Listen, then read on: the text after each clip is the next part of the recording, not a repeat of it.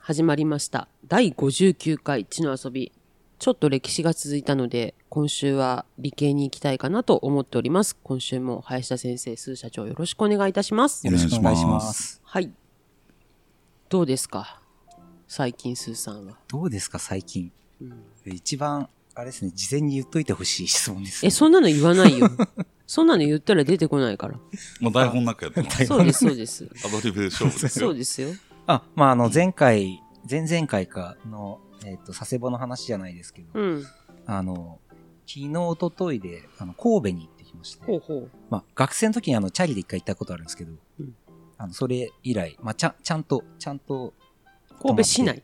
市内ですね、あの、えっ、と、新幹線で新神戸まで行って、はい。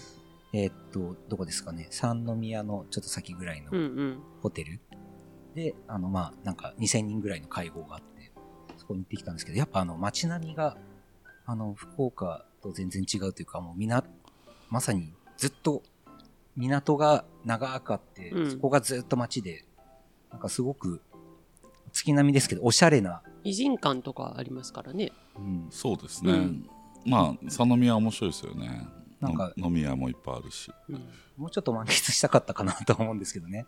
いろいろうん情報はもらってたんですけど、そんなになんか、まあ、いけなかったですけど、なんすごいか関西ってバリエーションに富んでるよねっていうのは神戸を知るとちょっと見えてくるのかもしれないなと私はずっと思ってますけど。うんそうですね。結構なんか規律みたいのが厳しくて、ま、やっぱ街のブランドをこう守ろうとすっげええ大事にしてると思う、それは。やっぱおうんおしゃれをう。こうん追求してるような街だなと一瞬で滞在一瞬でしたけど、まあ、そんな印象がありましたね。はい。そんなスーさんの近況から入りましたが。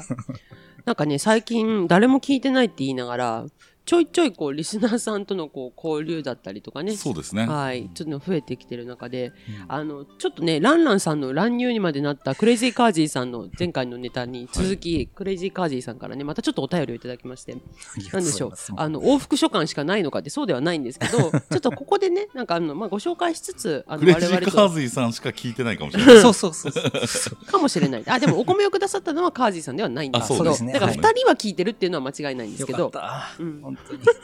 っていう中でね、ちょっとあの、お便りいただいたんでご紹介したいと思います。えーこんにちは、クレイジーカージーです。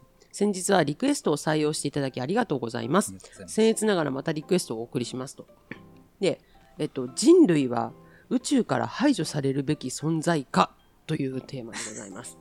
で我々人類がエントロピーをまき散らす生き物であるならば、それらを抑え込み均衡を保とうとする宇宙法則により淘汰されてしまうのではと考えるようになりました。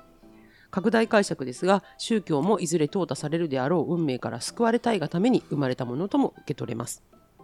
これまでの回でちょいちょい話題には出てたかと思いますが、改めて皆様のお考えをぜひ聞かせてくださいと。ちなみに、カージーさんはですね、たとえ淘汰される運命であったとしても、その状況をどこかで楽しんで生きていますということでございます。深い。深いです ね。深いですねう。んこんなの、波のラジオ局は扱えないですよ。 多分ねう、ん、あの、脇にそっと置かれる手紙ですよね。そうこのね。内容は。そう ね。まあでも知の遊びはね拾うよ、ちゃんとっていう、ね。拾うも何 もね、クレイジーカーズイさんからしか来てないんで。はい大事なにんしだたろ。いうそれでもつ続ける我々は、あの、うんそこじゃないからね。やりたいことがね。まあ、ちょっとエントロピーの話は続いたそのうで、ね今日ちょっと宇宙にフォーカスするんですよね。うん。そう、そうですね。ちょっと、はい。あの、そういうのを、まあ、正直排除されるべきとかどうかっていうのは、あの、よくわかりませんが、じゃあその宇宙とは一体何なのかみたいなところを、まあ少し物理的に深掘りしてみるっていうのをやってみようかなと。じゃああれですかね、スーさん会ということで、中二病用語ではい遊んでみるシリーズ的な感じ、そうですね。ちょっとそんな感じでやってみようちと。なみにそこで出てくる中二病ワードというのは何でしょうか宇宙11次元説。宇宙11次元説。はい。一次元ってうん、い点ですよね。や、えっ、と、1次元は1000ですね。点は0次元です。あ次元が一ない。次元って点じゃない一次元は1000ですね。あ、点は次元じゃないん次だ。元じゃゼロ次なんだ元がない。で、えっと、二次元がが、二次元は面、面。あー縦横がある、はいはいはい。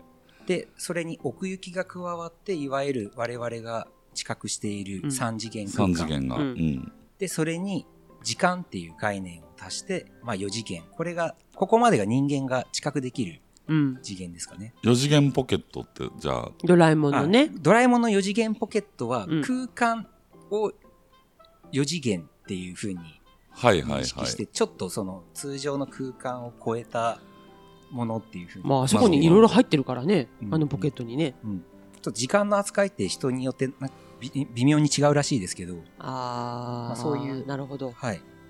感じですね。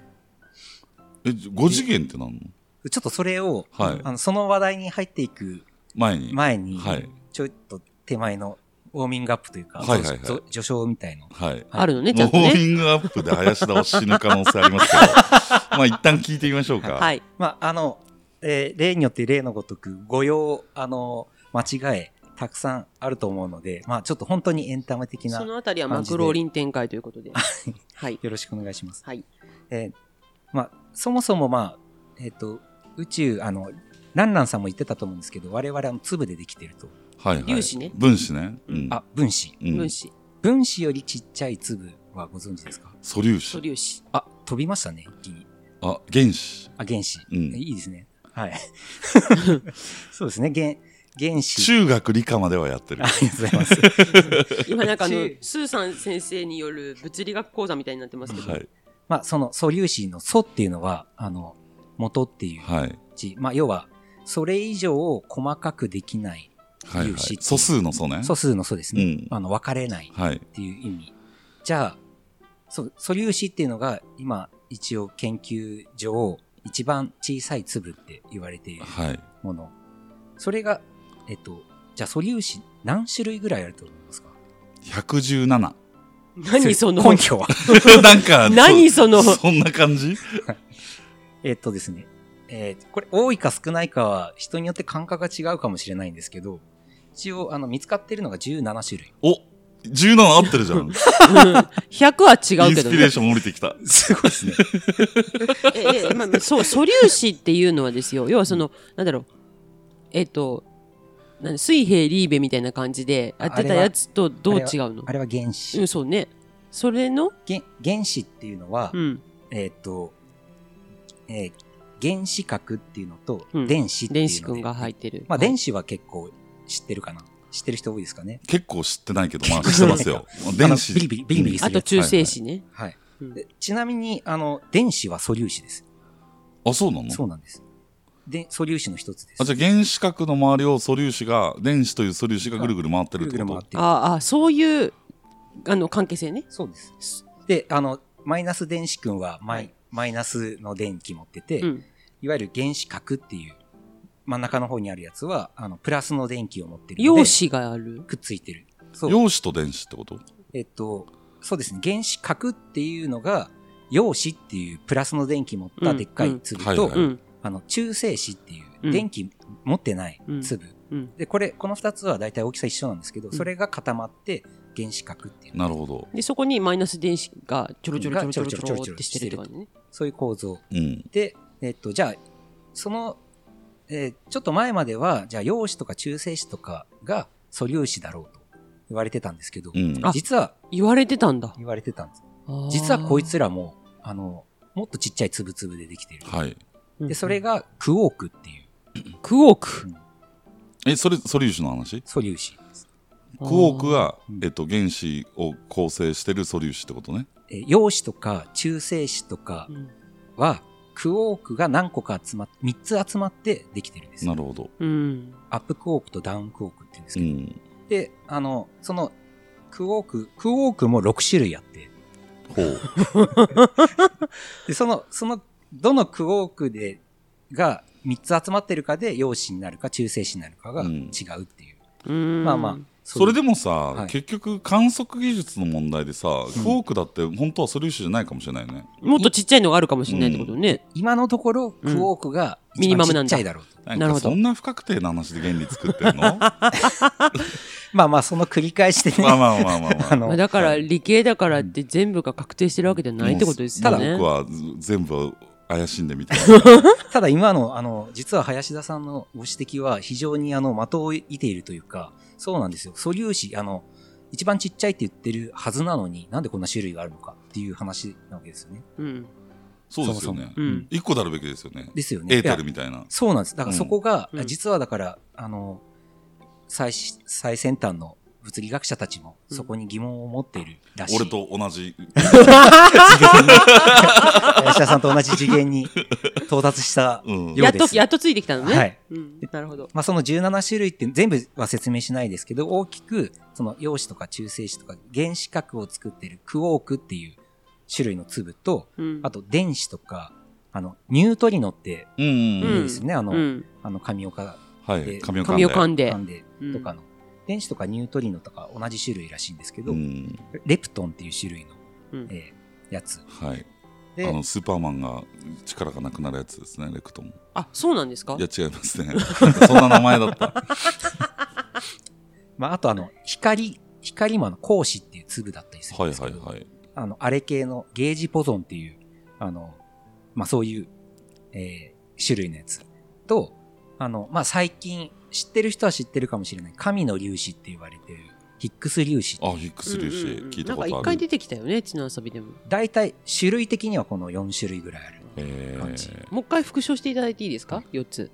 クオーク、はい。レプトン、レプトン。まあ、ゲージ粒子、うん。で、えーヒックス粒子う。んうんまあ、この4種類ぐらい。まあ、呼び方はいろいろあると思うんですけど。で、あの、まあ、これが言いたかったんじゃなくて、まあ、今の観測技術だと、まあ、このくらいの種類が見つかっているんですけれども、はい。そもそも多すぎないかと。うん。うん。なんか、そうじゃないよね。ソっていうぐらいだったら1個なのが気持ちいいじゃないですか。はい1、2個であってほしいかな。はいうん。で、そこで考えたのがうん、科学者たちが、これあの、種類が17個あるんじゃなくて、これ全部同じものなんじゃないかはいはいはい。まあ大変なことを考えるねと。。同じものなんだけど、あの、粒じゃなくて、あの、これ紐なんじゃないあ、超ひも理論。そうですね。超紐理論とか、超弦理論とか。これへね、ーランランさんも言ってましたよね。で、全部同じ紐、なんか輪っかでできた紐、輪ゴムみたいなものが実は、この素粒子なんじゃないか。ででなんで17種類分かれているのかっていうと、もうまあ、輪ゴムもなんかこう、こう、震わすと、ビョンビョンビョンってはい、ブルブル震える形じゃんが変わるよね。あの、震え方が17震え方ある。うーん。まあ、んすっごい、こうあの、いろいろ間違いがあるかもしれないですけど、なんとなくイメージで捉えると、そのこう、形が、見え方が、うんその震え方の数だけ、うん見え方が違うだけで、うんものは一緒ってことまあ、ざっくり言えばそうなんじゃないかっていう。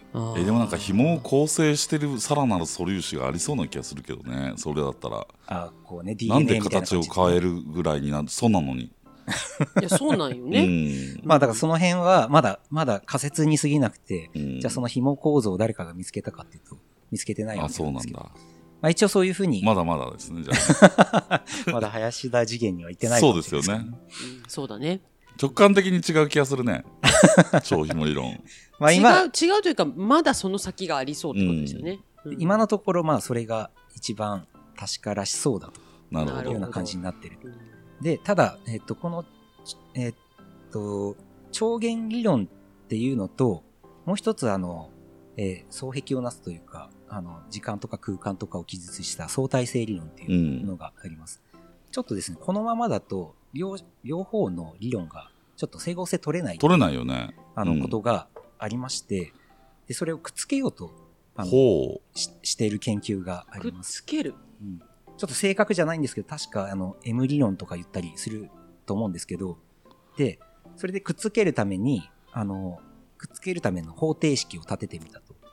で、そうすると、なんかあの、えー方程式の中に、あの、1たす2たす3たす4たす点点点みたいのが出てくる。うんで、あの、これ、どっかでも言ったかもしれないんですけど、あの、この、1たす2たす3たす、なんとか、点点点ってやると、あの、計算結果ってどうなると思いますちょちょっと待ってくださいどういうことえそれ無限にああるでしょ1たす2たす3たすそうう思うじゃないですか。うんただ、あの、まあ、あの、ある条件の中でっていう限定条件付きですけど、なぜか、確かマイナス11分の1とかになるらしい。うはん何言ってんす かあの、スーさん 自然数の和ってもいうう涼感じで。しくなってますよちょっと待ってそれ あ熱でどうかなるのは湧いちてょるっって。こどと どうねいういや、こと僕。も、 1僕たすも、 2たす3をその正の数を足していってマイナス11分の1なのらしいです。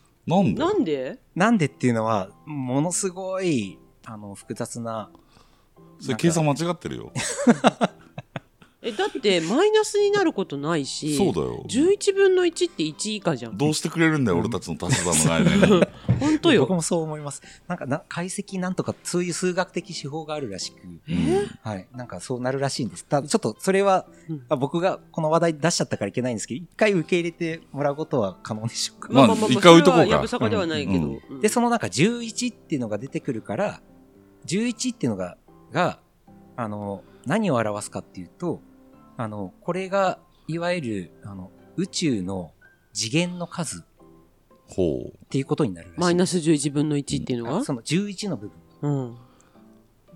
この、だから方程式が指し示すのは、その、超弦理論とか相対性理論とか突き詰めて考えていくと、どうやら宇宙は11次元っていうふうに、あの、認定しないと説明がつかない。なんかさえ宇宙物理学ってさ、うんほん都市伝説みたいだね そうですいや、ね。だからもう。信じるか信じないかあいなや、た次本第当ですみそたういなよね。なんうか、全然確からしい学問的っていうよりかは、もうちょっと。そのマイナス11分の1になるのもよくわからんし、うんそう11それで11出てきたらそれが宇宙を構成する次元ですってまあまあ、 ちょっと僕の説明がざっくりしすぎてるっていうところあるんですけど、ちなみに、まあ、マイナス11分の1に関しては証明されてるとえ思うの相で対性理論って E イコール MC 事情でしょあの、基本式がですね。基本式は、はいもっとあるわけまあ、あの、それをもとにいろんな考察をしてるっていう。でそれとあの超ひも理論みたいなのうんの方程式を連立方程式にしてみましたみたいな話、まあ、ざっくり言えばそういう YouTube 風に言うと、 まあまあそうですね。めっちゃざっくりやね。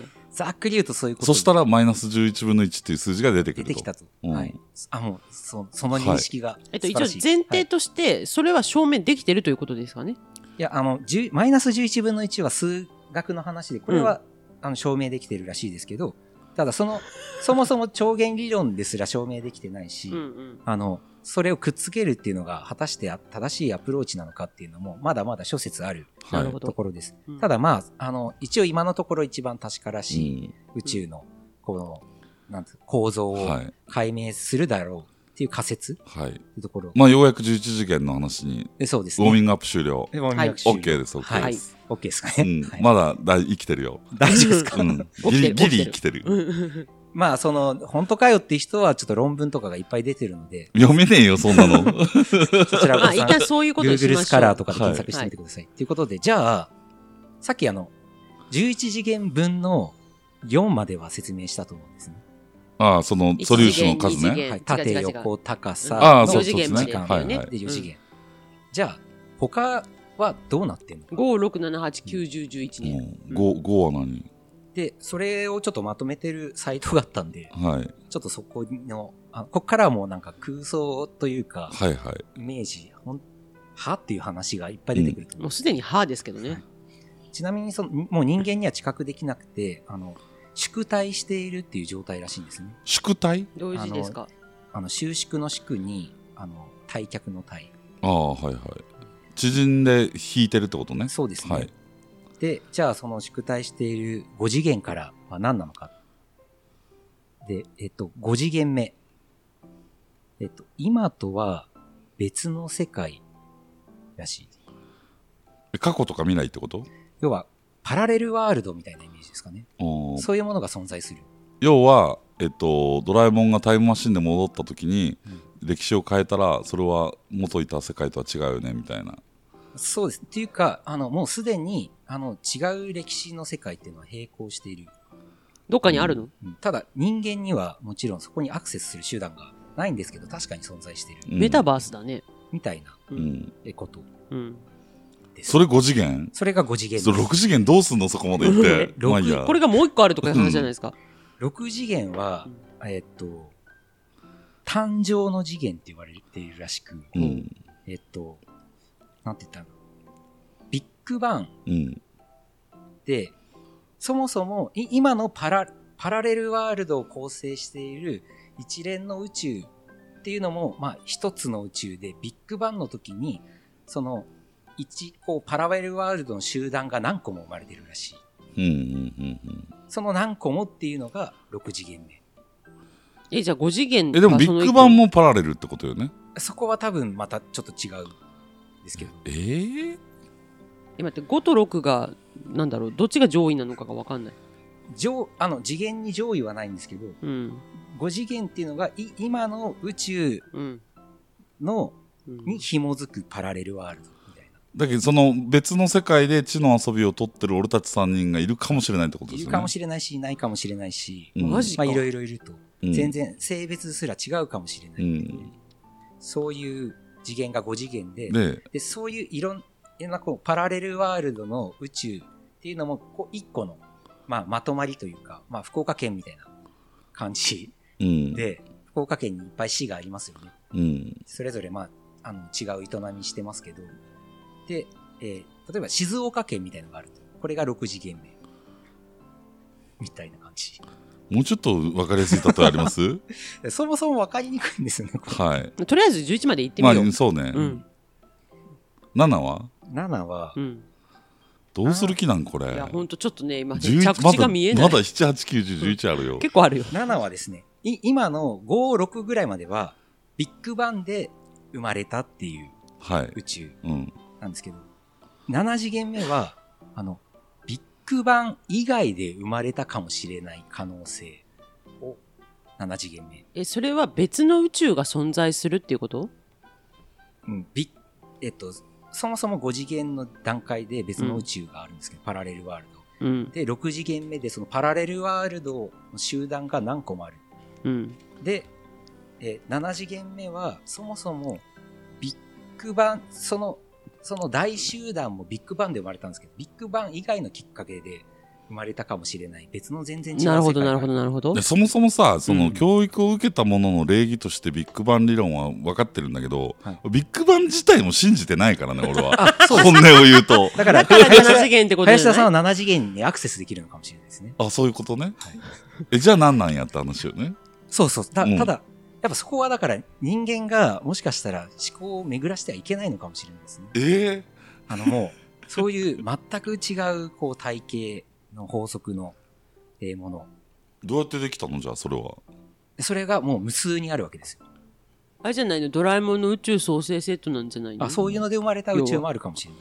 まあ、神様が作りましたみたいなうんね。うん。初めに言葉ありき光あれっつって、うんうん闇と光ができてるみたいななんか杖かなんかペイってやった瞬間にできるみたいな。。あれはだからら7次元の別の世界の、あの、それこそ、あの、何ですか、えーっと、あ雨の、あはいはいあはの、日本神話うんのあの、ぐるぐる回してるっていう宇宙もどっかにあるかもしれいなういんっていう感じ。これが7次元目。はあはあで、どんどんわけわかんなくなっていくんですはけいど、次8ですよね。次8。いはい。いっすか大丈ど夫うですかぞえーっと、もうへきへきとしてるけど聞 くよ8まで来たからもう最後まで行こううん行こう。ちょっと8はわけわかんないですけど、いや、我々はすでにわけわかんないですよ。 8次元目はうん。記憶の次元。記 憶なんか、えーっ、と、あら、あらゆる可能性があるよねっていう。何言ってんのどういうこと記憶って誰の記憶い今までの話はあくまで、その、えっと、い今、今っていうものにこうフォーカスして、いろいろあるよね。はい生まれ、えっと、そ、そもそも今っていうのは複数あるかもしれないし、えっと、そもそも、えっと、生まれ、生まれた、えー時にたくさんの今が生まれたかもしれないし、そもそも生まれ方が違う今があったかもしれない。で、えっと、ただ、8次元目っていうのは、い今というか、あらゆる可能性が常にこう広がっているよね、みたいな。空想ってことまあ、空想なん、ただ次元って言ってるから確かに存在する。そういうあらゆる可能性、あの、時間が進むと一個に固定されるように見えるかもしれないけど、実は可能性って常に存在しているんだ。それってあれですかねあの、メンヘラ女子が、あの人と私は付き合ってると思っている空想が一個の宇宙ってことまあまあ、そあの、 おのおの理解し、あの、できる形で、一応だからそういうふうにうん。 8次元目を説明しようとしているっていうことをはい。うん。もういいよ、行こう。うん。そうここまで来たからちょっとざざっと、ざっといきましょうかね、はい11まで。次、9ですね。 9次元目は生命の次元。ねそもそも、えーっと、今、我々は多分一つの宇宙の法則っていうのに従い、はい。あの、ぼランランさん曰く、はい。あの説を否定する次元ですね。おうあの、バグってあるよね。はい。つまり、あの、もし宇宙が一つの法則に従って、あの、すべてが規定されるのであれば、あの、その法則の中でしか考えられないので、あの、運命で決まってるとかっていう話があるかもしれないですけど、そもそも法則って、あの、違う法則があり得るよねっていう。うん。その、あの、あらゆる、あの、法則の可能性みたいのが、9次元目。何でもありってことね。なんでも、水が下流から上流に流れ、そうですね、そういう法則っていううのがあるんか、もしれない奇跡が起きるわけね。水、氷が水よりも重いっていううん。法則もあるかもしれない。もっと全然想像できないようなうん。法則。うん光がつかめるとか、うん光より早く動けるとかね。うん。そういう可能性ってあるよねっていうのが9次元うん。かな。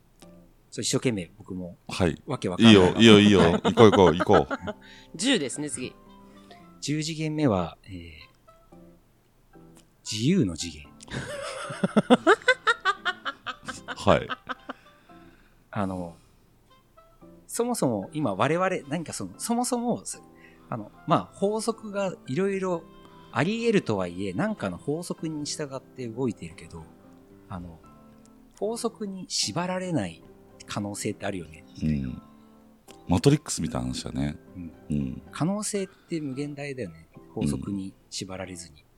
え、みたいなことが書いてもまうす。さっきから可能性無限大しか言ってないけどそうね、9まあいいや。と10の違いが分からんオけッケーオどッ、ケー。はい11以降。ラストです。 11はね、もう、すいません。わかりません。えっと、 なんだろう。なんか、え、そもそも、うん。そもそもばっかり言ってますけど、うん。あの、え要は、我々のもう、知覚できない、もう想像することすらできない、あの、何かってあるよね。うん。ブラックホールみたいな感じもうか、神でしかし、神でしか知り得ない、あの、想像の世界。でも神が法則作ってて、その法則は10次元ぐらいで否定したよね。自由の次元で。そうね。まあ、その、そそ、そのぐらいまで人間が考えられる、その、うん。可能性として、こんなことってあり得るよねって考えられるかもしれないですけども、11までいくと、もう、想像することすら無意味というか、わかった。結論。はい。マイナス11分の1間違ってる。絶対間違ってる。で、その、この根拠がどこにあるのかわかりませんけど、まあ、その、一応こういうことが、あの、じ、もし次元が11次元あるのであれば、そそうんいうなん言ったもん勝ちやん。うん。勝手につけてるだけじゃん、そんなん。もしこれらのことが証明できれば、それこそ万物の理論として、人間は体型だけで出ることができるんじゃないかっていう。えっと、それを研究してらっしゃる方々は、何がしたいんですかまあ、なんでしょう。例えば、永遠の生命とか。何がしたいとか、生命に終わるがあるってのも法則じゃんこれを抜け出た時に不老不死を得るみたいなああ、話要ではしょその、なんだろう。何かの形で自分という意思をずっと残したいっていう願望まあ、その、もし4次元以上の次元にアクセスできる人がいるんだとしたら、うん。そういった情報を持ってるのかもしれないし、たまに、大そうですね。 あくびが出てしまう、やっぱなんかたまに不思議なこと言う人いるじゃないですか。うん、いや今のあなたがそうです そうですね。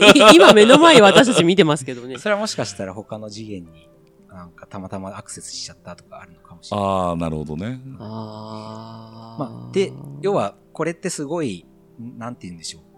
まあ、ファンタジーの世界じゃないですか。だだか見えないもんが見えるのは、そう違う次元にアクセスしてるかもしれないよねらそういうことを真面目に、その、要は、理論ガチガチの物理学者たちが真面目に研究してるっていうのはうん面白くないですかっていう。なるほどだからうん物理学って突き詰めていくと物理で証明できないものにたどり着いちゃうのねそうだから分からないものが気持ち悪いからとことんまで考えようみたいなのがそれと戦ってきてるんでしょうね、うん物理学っていうのはずっと。そうだったっけういや、わかんないわかんない。私は、物理学自体がわかんないけど。んなんか説明できないのが気持ち悪いえ、でもだからその哲学的なものっていうところが、やっぱリンクするんでしょうね。ただ単にこう、例えばこう、こっから石を落とした時の速度がどうだとかっていう話だけを研究するわけじゃないわけじゃないいですか。やなんかこう聞いててさ、うん。こうすごい言い方悪いですけど、うんあのキリスト教徒の人に申し訳ないけど、うん所詮キリスト教徒が考えた世界観だよねっていういやー感じはするよね。はいはいはい、はい。ありきってことよそのそのイね。メージは絶対引きずってるとは思いますうよね。ん、はいそうね、うんそこの中での話っていうか、前提がやっぱりうんだあるよねっていうのはあるね。から人間はうん本当にどこまでそういったものを切り離して、うん。あの、本当に真の、あの、真に客観的に物事を捉えられるのかって、やっぱすっごく難しいことなのかもしれないですね。うんだからそのお釈迦様の話で言うとさ、うんはい。もう一切は空ですと、うんうんうん空の中に有があると、うん。色即是空空即是色なそわうけでですすよ、ね。う。もうんこれでいいじゃないですかその11とかいやいやもう同じこと言ってるん ですようん。多分うん。そうなねん。かうーんまあまあ泥11マイナス11分の1で11がさ、うんあれが出てきちゃったからやっぱ、考えないといけなかったんじゃないですか、5から11まで。その式が間違ってる可能性あるでしょ一応、その、1たす2たすは、マイナス11分の1は正しいらしいんです。僕もそれ全がわ然わかかんらない。ちょっと数で学その相対性理論と、はいその量子力学を結びつけようとした話よね超弦超弦超弦理うう論を、んうんそれが間違ってるかもしれない、ね、そこは、そこは全然ありう得んる。うん。まだまだ。え、でもそれでいくと、1以上の自然数を無限に足していったら、マイナスになっちゃうって言われるとですよ、算数とか数学で習ったことが、全否定ですよね。そうですよねまあでうんもそれ得意な人たちがやってそうなんだったらね、まうあ、んその、すごく限定された条件下ではっていうことらしいんで、まあちょっとそこは、何そのまた。ごめん、ちょっとね、それ、うん、その1たす2たすを出さなきゃよかったかなとは思ってるけど、 うんうんうんうんうん11次元で始めればよかったんで。でもその11の根拠がマイナス11分の1の11分母の11ってことでしょ、そうですね。うん、はいだからやっぱなんかあるんでしょそれは。なんかあるんだと。これ結論としてはだから宇宙はようわからんってことですかねそうです ね。だかいいらで、すかそれでうんざっくりそうね。クレイジーカージンさんの疑問に答えるとしたら、うん。ようわからんとういうーんことって大丈夫ですかこれはね、うん。よくわからなかったよくわからなかったけど、まあこういう理論があるってことはね11次元って言ってる人がまあいなると。い意外と、うんあのーなんかねコロナ以降ね俺うん学者、適当に言ってんだなと思ってるからあんま信じないあですねでもそうねなんかあの学者の人たちが言ってることって全然本当じゃないこと多いんだなっていうのはうんコロナであぶり出されたあ感じぶでりすよ出さねれ。た、それは間違いない。まあ僕もその工工学部っていうところ言いましたけど、基本仮説仮説で、うん。で、まあその仮説の範囲みたいなの決めるんですよ。その、ここ、この仮説は、あの、まだまだ合ってるか間違ってるかわかんないけど、まあ、このぐらいの範囲の、の、要はエラーだったら含められるだろうみたいな、そんな感じで言ってるんで、うん。 やっぱまだまだエラーの多い。あのまあ、ちょっと宇宙シリーズはね、はいもうしばらく探求しなうがんら、はい、そうです ね。すいません続くということにしていきましょうすいまはせん。い。というこそとんなで、感じだったんですけど。そうですね。どうですかよろしいですかはいあの、感想、あの、皆様の感想。まあ、あの、またここ次回持ち越しで、少し宇宙については、あの、たまにシリーズで考察していきたいかなというところですかね。はい想像力を提供できればいいかなと思ってます。そうですねはい、わ、かりました。ということで、第59回、12秒的理系用語で遊んでみるシリーズということで、宇宙11次元論についてお届けしました。ありがとうございました。ありがとうございまありがとうございましたし